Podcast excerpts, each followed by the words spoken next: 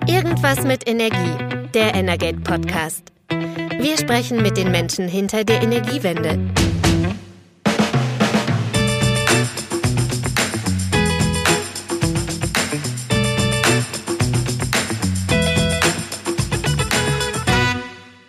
Herzlich willkommen zu Irgendwas mit Energie, der neue Podcast von Energate. Mein Name ist Christian Silos, ich bin Chefredakteur bei Energate und ich ähm, führe künftig durch dieses Programm zusammen mit Carsten Wiedemann. Ich leite für Energate hier das Berliner Büro und kümmere mich vor allen Dingen um die Energiepolitik-Berichterstattung. Und ja, bin gespannt, wie das so ist, wenn jetzt auch wir Energatler unter die Podcaster gehen.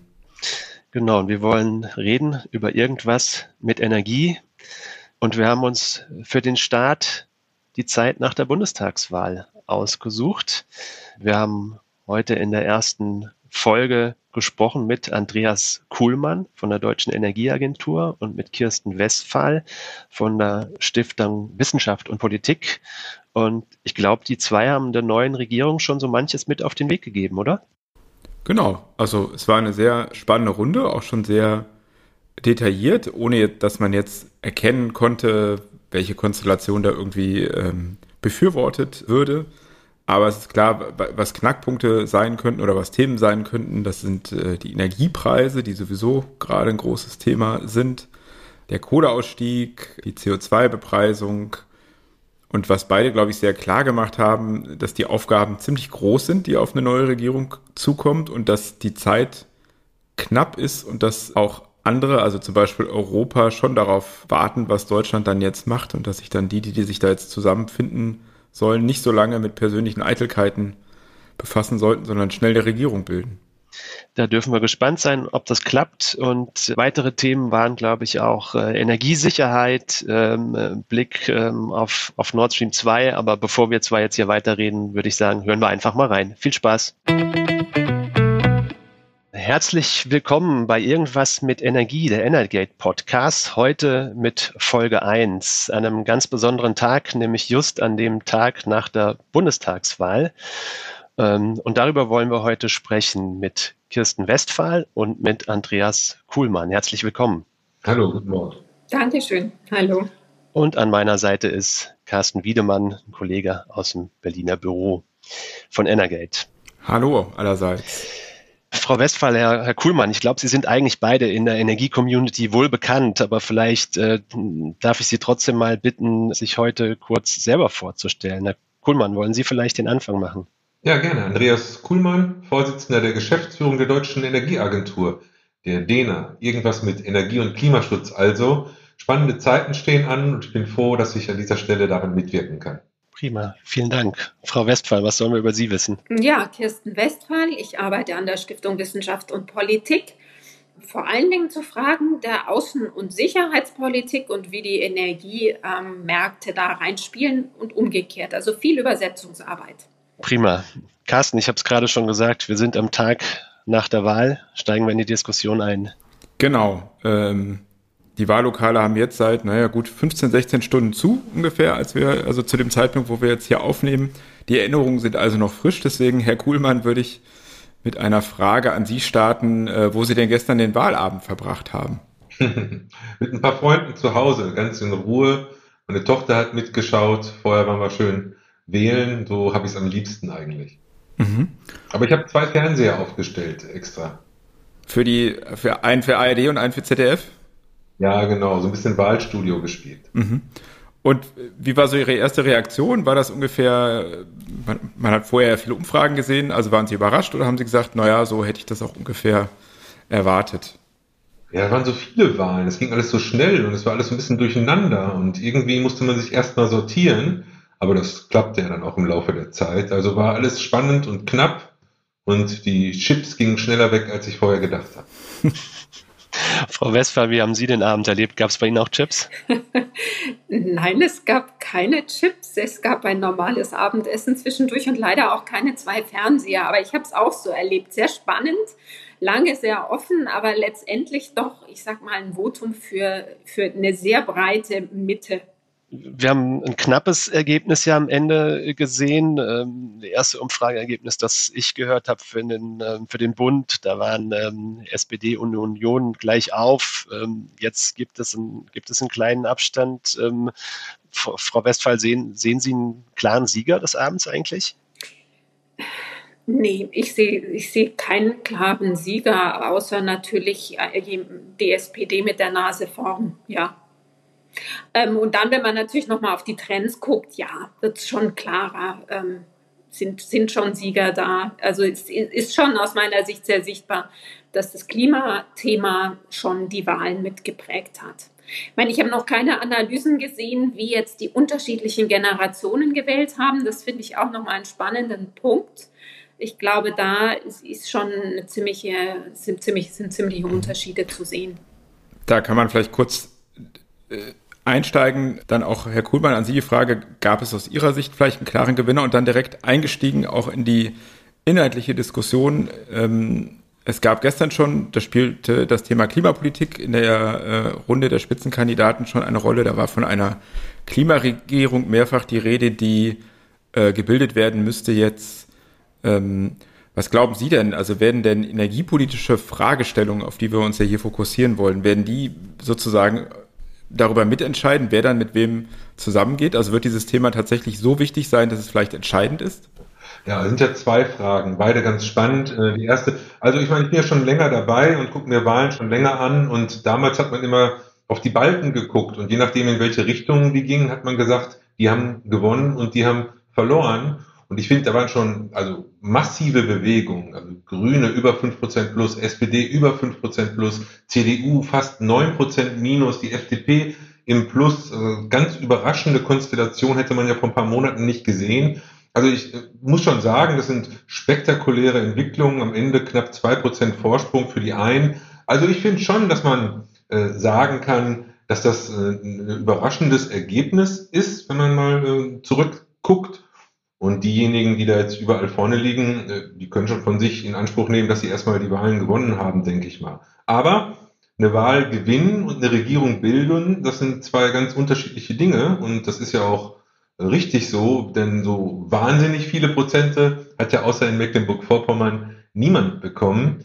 Äh, und insofern wird sich schon jetzt zeigen, wie diese verschiedenen Parteien zusammenkommen.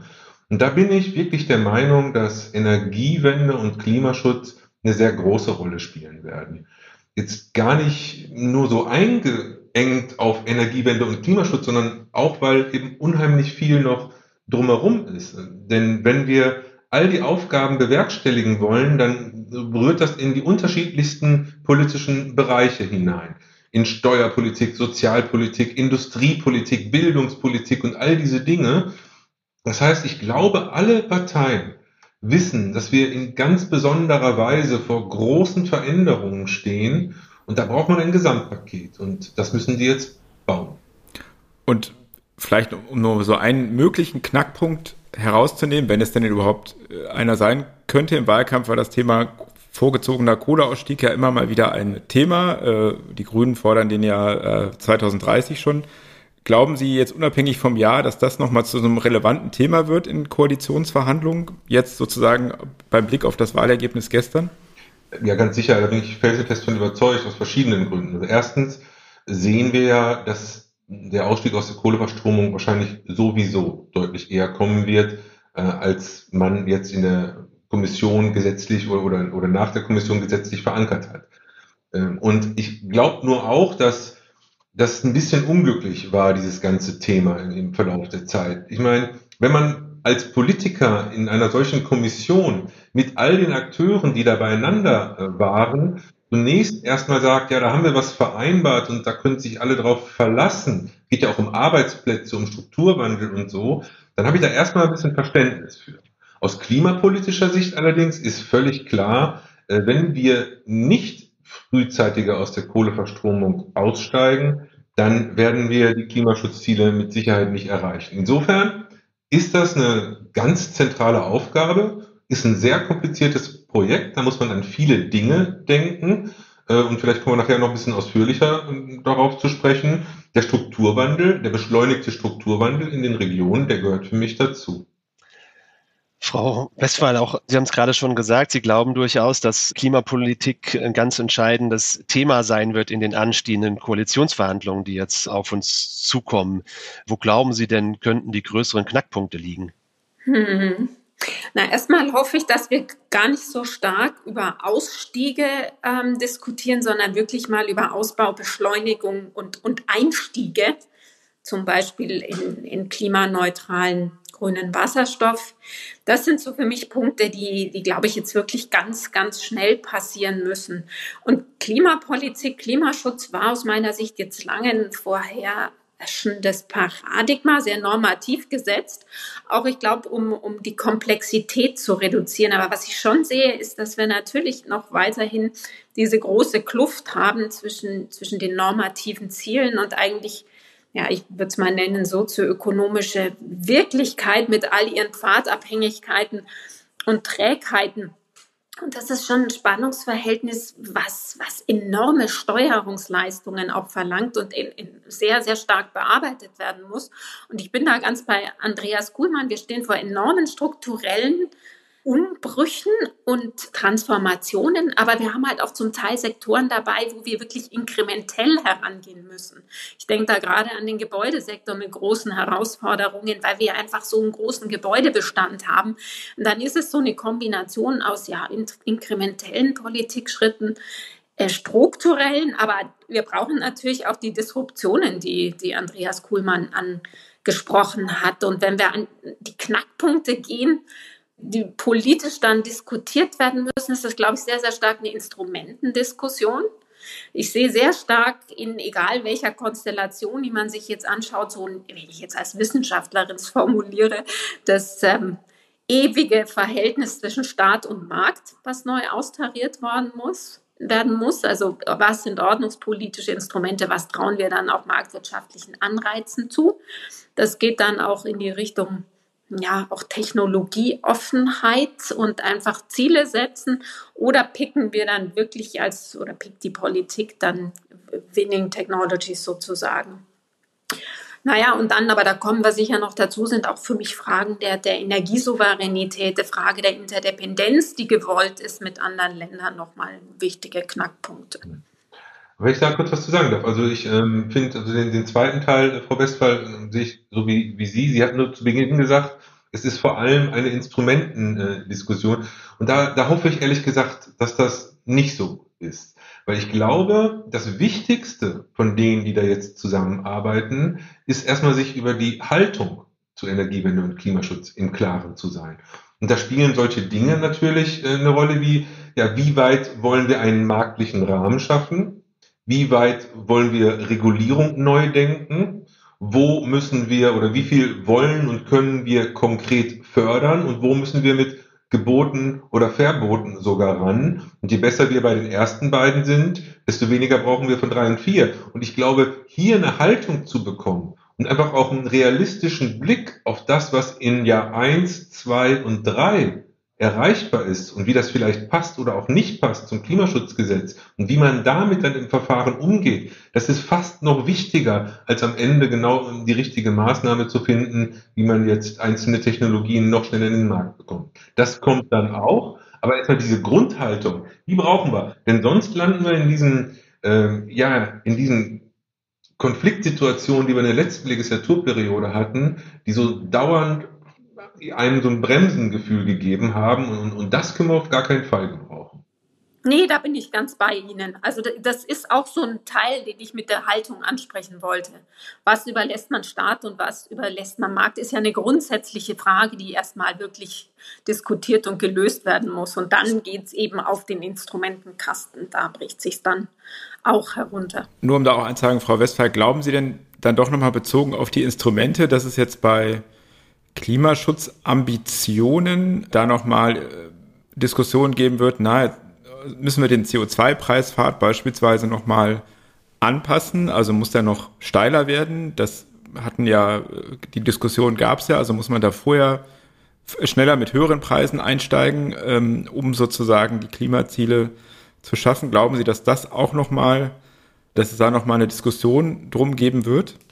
Ja, das kann ich mir schon vorstellen. Also man, es ist ja auch wirklich eine Frage, auch hier wieder der Pfadabhängigkeiten. Das ist ja, glaube ich, auch das, was Andreas Kuhlmann meinte, wenn wir jetzt ähm, sehr schnell in eine Instrumentendiskussion wieder verfallen, dann, dann sind wir da auch in Pfadabhängigkeiten. Ich glaube, man muss wirklich nochmal genau auch gucken, wie kombiniert man. Für mich, ich würde das auch nicht auf CO2-Preise reduzieren, sondern ich würde sagen, es ist eine ganze, ganze Kombinationen, die wichtig sind, wie auch Strom muss günstiger werden. CO2-Preise müssen Signale setzen. Also das ist äh, eher für mich tatsächlich nochmal ein Zusammenspiel ja auch des Preisgefüges.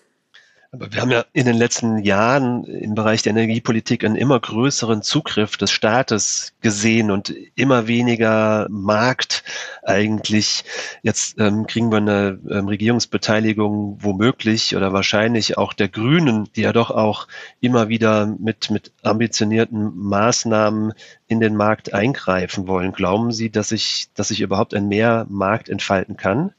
Wenn ich da direkt mal antworten darf, also ich ähm, bin auch gar nicht so sicher, ob das stimmt, was Sie gerade gesagt haben. Natürlich haben wir in den Diskussionen immer sehr kleinteilig argumentiert. Aber ehrlich gesagt, äh, die eigentliche Wirkung, die sind doch, die ist doch eher von Marktkräften ausgegangen. Von den ETS, von dem guten Binnenmarkt, die gute Gasinfrastruktur, die wir in Europa haben, hat uns geholfen an verschiedenen Stellen. Also das ist so ein bisschen ambivalent. Wir haben da nur nicht so viel drüber geredet. Wir haben uns mehr gestritten über irgendwie Einzelparagraphen vom EEG und alle diese Dinge. Das wird auch nicht ausbleiben, aber ich glaube, der Blick auf die großen Dinge, der wird wichtiger werden, weil die einfach auch am Ende mehr Wirkung entfalten. Ich finde ganz interessant, die beiden kleineren Parteien, von denen die jetzt damit regieren werden, die stehen ja, ob Vorurteil oder nicht, erstmal für unterschiedlichen Blick auf die Dinge. Das stimmt natürlich auch nicht so eins zu eins, aber könnte man ja so sagen. Äh, nur beide sind ja jetzt auch nicht so groß, dass man von jeweils dem einen oder dem anderen sagen kann, dass sie ausreichend Verankerung in der Gesellschaft haben. Ich glaube, das wird sehr wichtig äh, bei all diesen Dingen, dass man da nicht einfach nur so eine theoretische Diskussion von unterschiedlichen Perspektiven führt, sondern dass man eben auch die gesellschaftspolitische Verankerung, die industriepolitische Perspektive, äh, dass man das alles, die internationale Perspektive, dass man das mitsieht. Äh, und dann ist es schon gut, wenn noch eine andere Partei dabei ist, die eben in den unterschiedlichen Milieus auch ganz anders verankert ist. Denn ich glaube, dieses Wechselspiel äh, wird ganz entscheidend sein. Wenn wir Maßnahmen machen, weil wir dann glauben, dass sich Technologien besonders schnell entwickeln, was vielleicht technologisch gar nicht geht aus den verschiedensten Gründen und verschiedene Bevölkerungsgruppen überbeanspruchen, dann kann das auch ganz schön nach hinten gehen. Und auch darüber muss man eben fair, ehrlich und offen miteinander reden, äh, damit man niemanden verliert auf der Strecke. Ne? Zumutungen ja, aber sie müssen eben auch vermittelt werden. Mhm, das finde ich auch, wenn ich da gleich einhaken darf, einen ganz entscheidenden Punkt. Das fand ich das Faszinierende auch eigentlich bei der EU-Kommission mit ihrem Green Deal. Für mich ist das in Weiterentwicklung der integrierten Klima- und Energiepolitik, die wir seit 2007 kennen, um eben genau Industrie- und Technologiepolitik mit dem Versprechen, auch ein nachhaltiges Wachstum zu schaffen. Und egal zu welcher Dreierkonstellation es dann kommt, da haben äh, die Parteien tatsächlich sehr unterschiedliche Positionen mit Blick auf die vier Säulen und das kann aber auch ein Vorteil sein, wenn man da sich früh genug zusammenfindet und da wirklich ja eine gemeinsame Haltung, ein gemeinsames Ziel definiert, ähm, dann, dann ist das schon eine Chance. Und ich glaube auch, wir haben in den letzten ja, Jahren gesehen, dass Klima- und Energiepolitik eine, eine politische Konfliktlinie geworden sind. Das ist ein Thema, das dividiert auch hm, politische Positionen auseinander und es wird schon auch eine, große Herausforderung, ja, den sozialen Frieden auch um dieses Thema zu bewahren und da die unterschiedlichen Positionen zu versöhnen. Das ist ein gutes Stichwort, nur vielleicht um da nochmal reinzugehen. Andreas Kuhlmann hat ja auch gerade von den Zumutungen gesprochen. Im Wahlkampf war es ja so, in den Triellen beispielsweise wurde ja mehrfach gefragt, ja, was kostet uns denn dieses ganze, dieser ganze Klimaschutz? Ähm, da hat man schon gemerkt, da waren alle Parteien, auch die Grünen, ja sehr vorsichtig, um nicht äh, sozusagen äh, Ängste zu erwecken. Faktisch ist es aber so, dass die Aufgaben ja doch recht groß ist. Also ohne eine Zumutung in irgendeine Richtung kann ich mir das eigentlich gar nicht vorstellen. An, an Sie beide, Frau Westphal, Herr Kuhlmann, die Frage, werden, wird da jetzt nicht dann irgendwann auch in einem Koalitionsvertrag doch schon Vertrag irgendwas drinstehen, was dann doch schon sehr klar zeigt, dass diese ökologische Transformation, die notwendig ist, doch eben auch ja gewisse Opfer klingt jetzt groß, aber eben gewisse Anstrengungen mit sich bringt für alle. Ja, also wenn, da bin ich davor, also mich ärgert diese Diskussion immer so, wenn die Journalisten immer gefragt haben, ja, was kostet das jetzt, wie doll tut es denn jetzt weh? Was soll man als Politiker darauf sagen? Ne? Und vor allem, was tut denn wem weh? Und welche Ausgleichsmaßnahmen kann ich denn für wen vielleicht auch irgendwie gestalten? Vielleicht sagen die einen, äh, es tut den Reichen weh, weil wir denen mehr Steuern abnehmen, um das denen zum Ausgleich äh, zur Verfügung zu stellen. Und die anderen sagen, nein, die Einkommens schwachen Haushalte sind besonders betroffen, weil die jetzt irgendwie teurere äh, Wärmekosten haben. Also das ist alles eine Frage der Gestaltung. Und ich glaube, dass es nicht gut ist, wenn wir den Eindruck vermitteln, als sei das alles ganz fürchterlich für die Menschen. Ja, es wird Veränderungen geben, aber auf die Veränderungen kann man sich einstellen und man kann auch Anpassungen vornehmen, dass diese nicht zu hart äh, ausfallen. Und es hat immer Veränderungen gegeben in der Vergangenheit und wenn sie jetzt nicht aus einem politischen Ziel heraus kommen, dann hat man die auch nicht hinterfragt.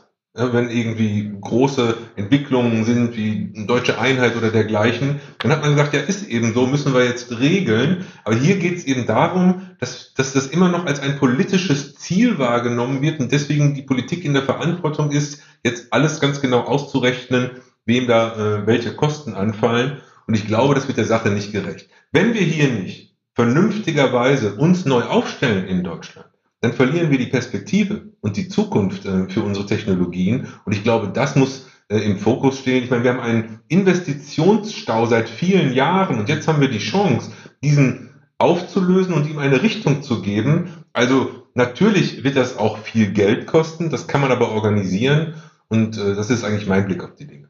Hm wenn ich da anschließen darf, ich würde auch noch hinzufügen, das mit den Kosten ist ja auch immer sehr kurzsichtig. Langfristig sind aus meiner Sicht die, die, die Kosten, die ein nicht ähm, mitigierter Klimawandel mit sich bringt, wesentlich höher und vor allem wesentlich unkalkulierbarer. Und ich würde auch sagen, gerade der Ausbau der Infrastrukturen und der Umbau, die Modernisierung ist ja eine wahnsinnige Chance neben der Technologieentwicklung. Also da denke ich auch, ähm, ist Deutschland auch als Standort für wirklich, wie es heißt, Ingenieure und Industrien gefragt. Und dann ist ja auch, ich meine, wir sind ja im Moment schon in einer enormen Energiepreiskrise. Das ist ja sowieso was, wo ich sagen muss, es muss ja im, im Moment in den nächsten Monaten auch gemanagt werden. Und das ist eine große Herausforderung jetzt aus meiner Sicht für den Aufschwung, für die Investitionsprogramme und letztendlich auch für die Staatsfinanzen, weil man da ja auch schon abfedern muss mit unter Umständen Geld. Das sehen wir in, in anderen Mitgliedstaaten der EU, das eigentlich für den Green Deal benötigt wird. Aber man muss natürlich auch noch mal gucken, wo kommt die Energiepreiskrise her? Und da ist, komme ich so ein bisschen zurück zu dem Punkt, den ich zu Beginn gemacht habe. Ich glaube, wir müssen jetzt viel mehr einsteigen und ausbauen und, und nicht immer nur von Ausstiegen reden, weil wir sind letztendlich in der Krux dass ja nicht mehr in fossile investiert wird, was natürlich gut ist, weil wir eigentlich einen Umbau brauchen, aber wir investieren auch zu wenig in den Umbau und letztendlich kommen wir dann wirklich in solche schwierigen Krisensituationen. Und, und da, da müssen wir durch, da müssen wir wirklich die richtigen Weichen stellen. Und da würde ich mir schon wünschen, dass wir wirklich auch schnell eine Regierung haben, die da schnell handlungsfähig wird. Ich glaube, das ist, ist, ist ein Kernpunkt, der ja auch gestern immer wieder genannt worden ist, weil ich, ich sehe diese Energiepreiskrise über den Winter, da sehe ich keine, keine wirkliche Entspannung kommen. Mhm bei dieser Energiepreiskrise, da geht der Blick ja nicht nur nach Berlin, da geht auch äh, Richtung, Richtung Osten. Es wird über die Inbetriebnahme von äh, Nord Stream 2 viel gesprochen, wird da möglicherweise, möglicherweise Druck aufgebaut, der sich jetzt auch in den erhöhten Preisen darstellt, um möglichst bald die Inbetriebnahme und die Zertifizierung der Pipeline zu erreichen. Glauben Sie denn, bisher gab es ja, ähm, glaube ich, in der schwarz-roten Koalition noch größtenteils Befürwortung für Nord Stream 2. Wenn man die europäischen Nachbarn guckt, dann sieht das durchaus ja auch anders aus. Glauben Sie denn, dass sich ähm, da eine neue Regierung auch nochmal anders positionieren könnte, Frau Westphal, zu Nord Stream 2? Ja, also wenn wir jetzt mal in die Wahlprogramme gucken, dann haben wir da natürlich unterschiedliche Aussagen. CDU, CSU, SPD tendenziell ähm, da, dafür. Grünen waren ja sehr dezidiert, was den Baustopp angeht. Die FDP hatte ein Moratorium im Wahlprogramm. Ich frage mich bei den Punkten immer, also wie, wie kann man, ich meine, die Pipeline ist nun gebaut, wie kann man da tatsächlich einen, einen Prozess noch stoppen? Da haben wir jetzt administrative Prozesse, die ganz normal laufen, wie das Zertifizierungsverfahren, Zugang Dritter zur Pipeline. Aber ich, ich würde auch sagen, ich meine, die Gaspreiskrise, die wir angucken, ist, ist natürlich auch nochmal ein fast gesondertes Phänomen, weil ich nicht sagen würde, das ist allein auf den Spieler Gazprom zurückzuführen, sondern es ist wirklich ein Zusammentreffen, ja fast schon von einer Reihe von Wetterphänomenen, ein sehr, sehr langer kalter Winter bis in den Mai hinein, ja die Heizperiode, zumindest hier im Raum Berlin-Brandenburg, aber auch andernorts und dann sehr schnell ein sehr heißer ähm, Sommer mit eben jeder Menge Klimaanlagen, die liefen in Südamerika.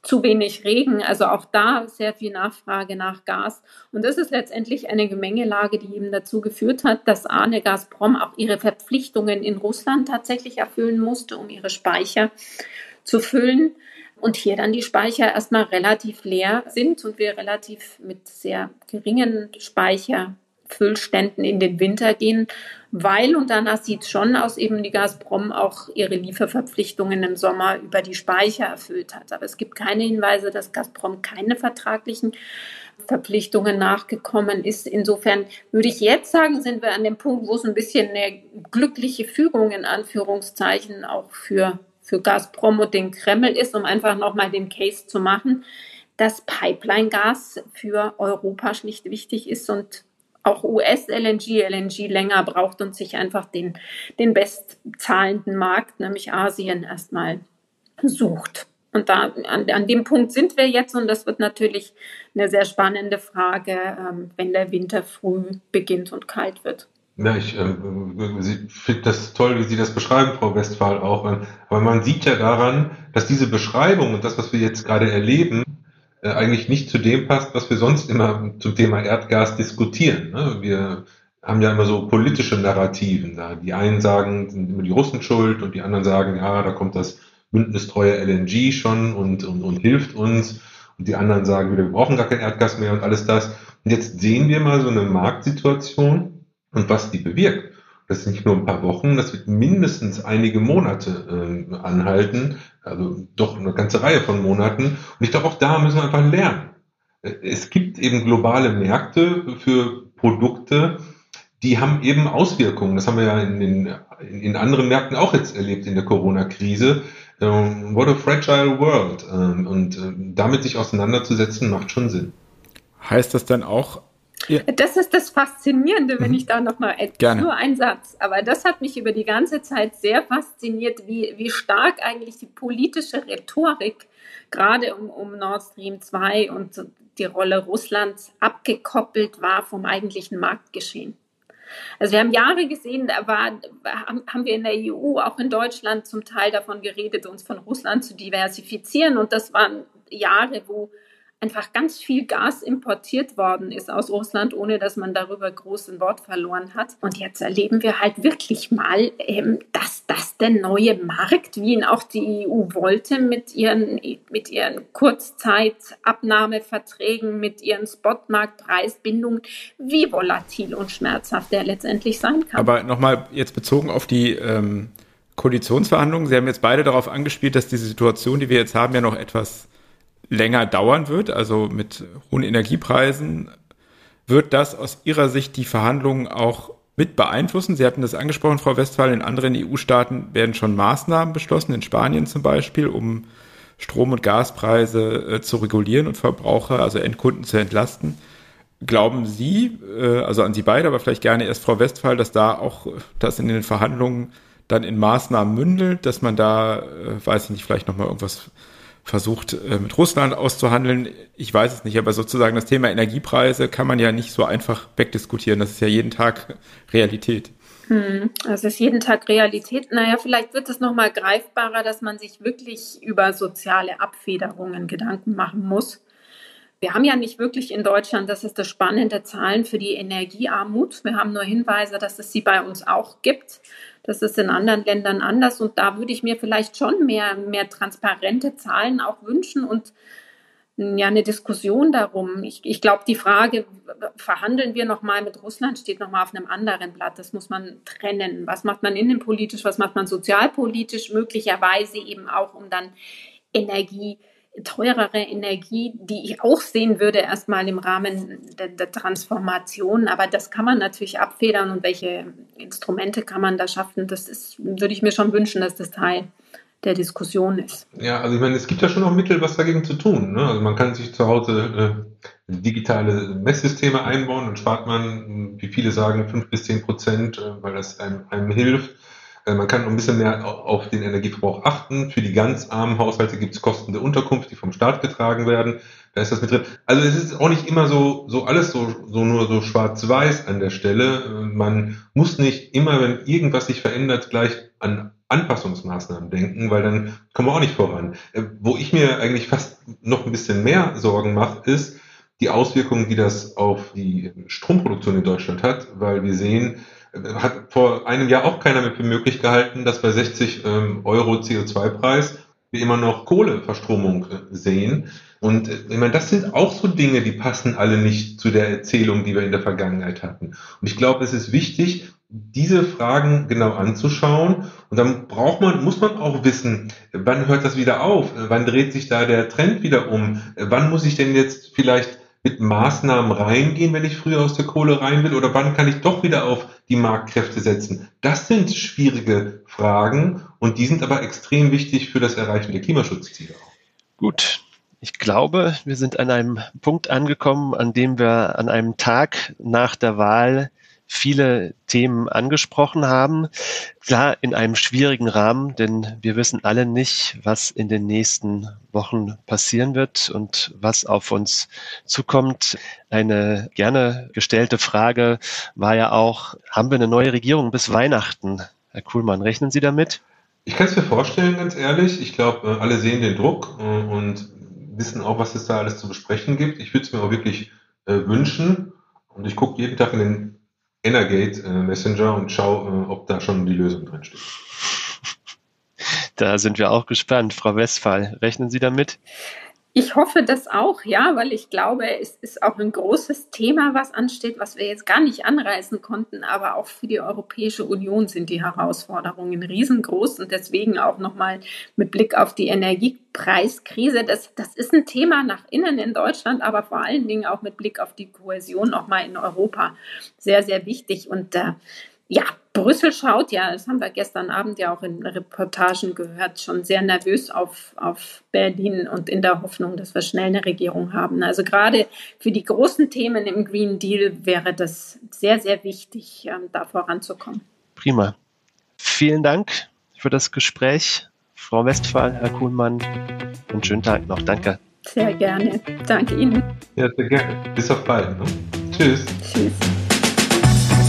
Das war Irgendwas mit Energie, der Energate Podcast. Tägliche Infos zur Energiewende liefern wir auf www.energate-messenger.de.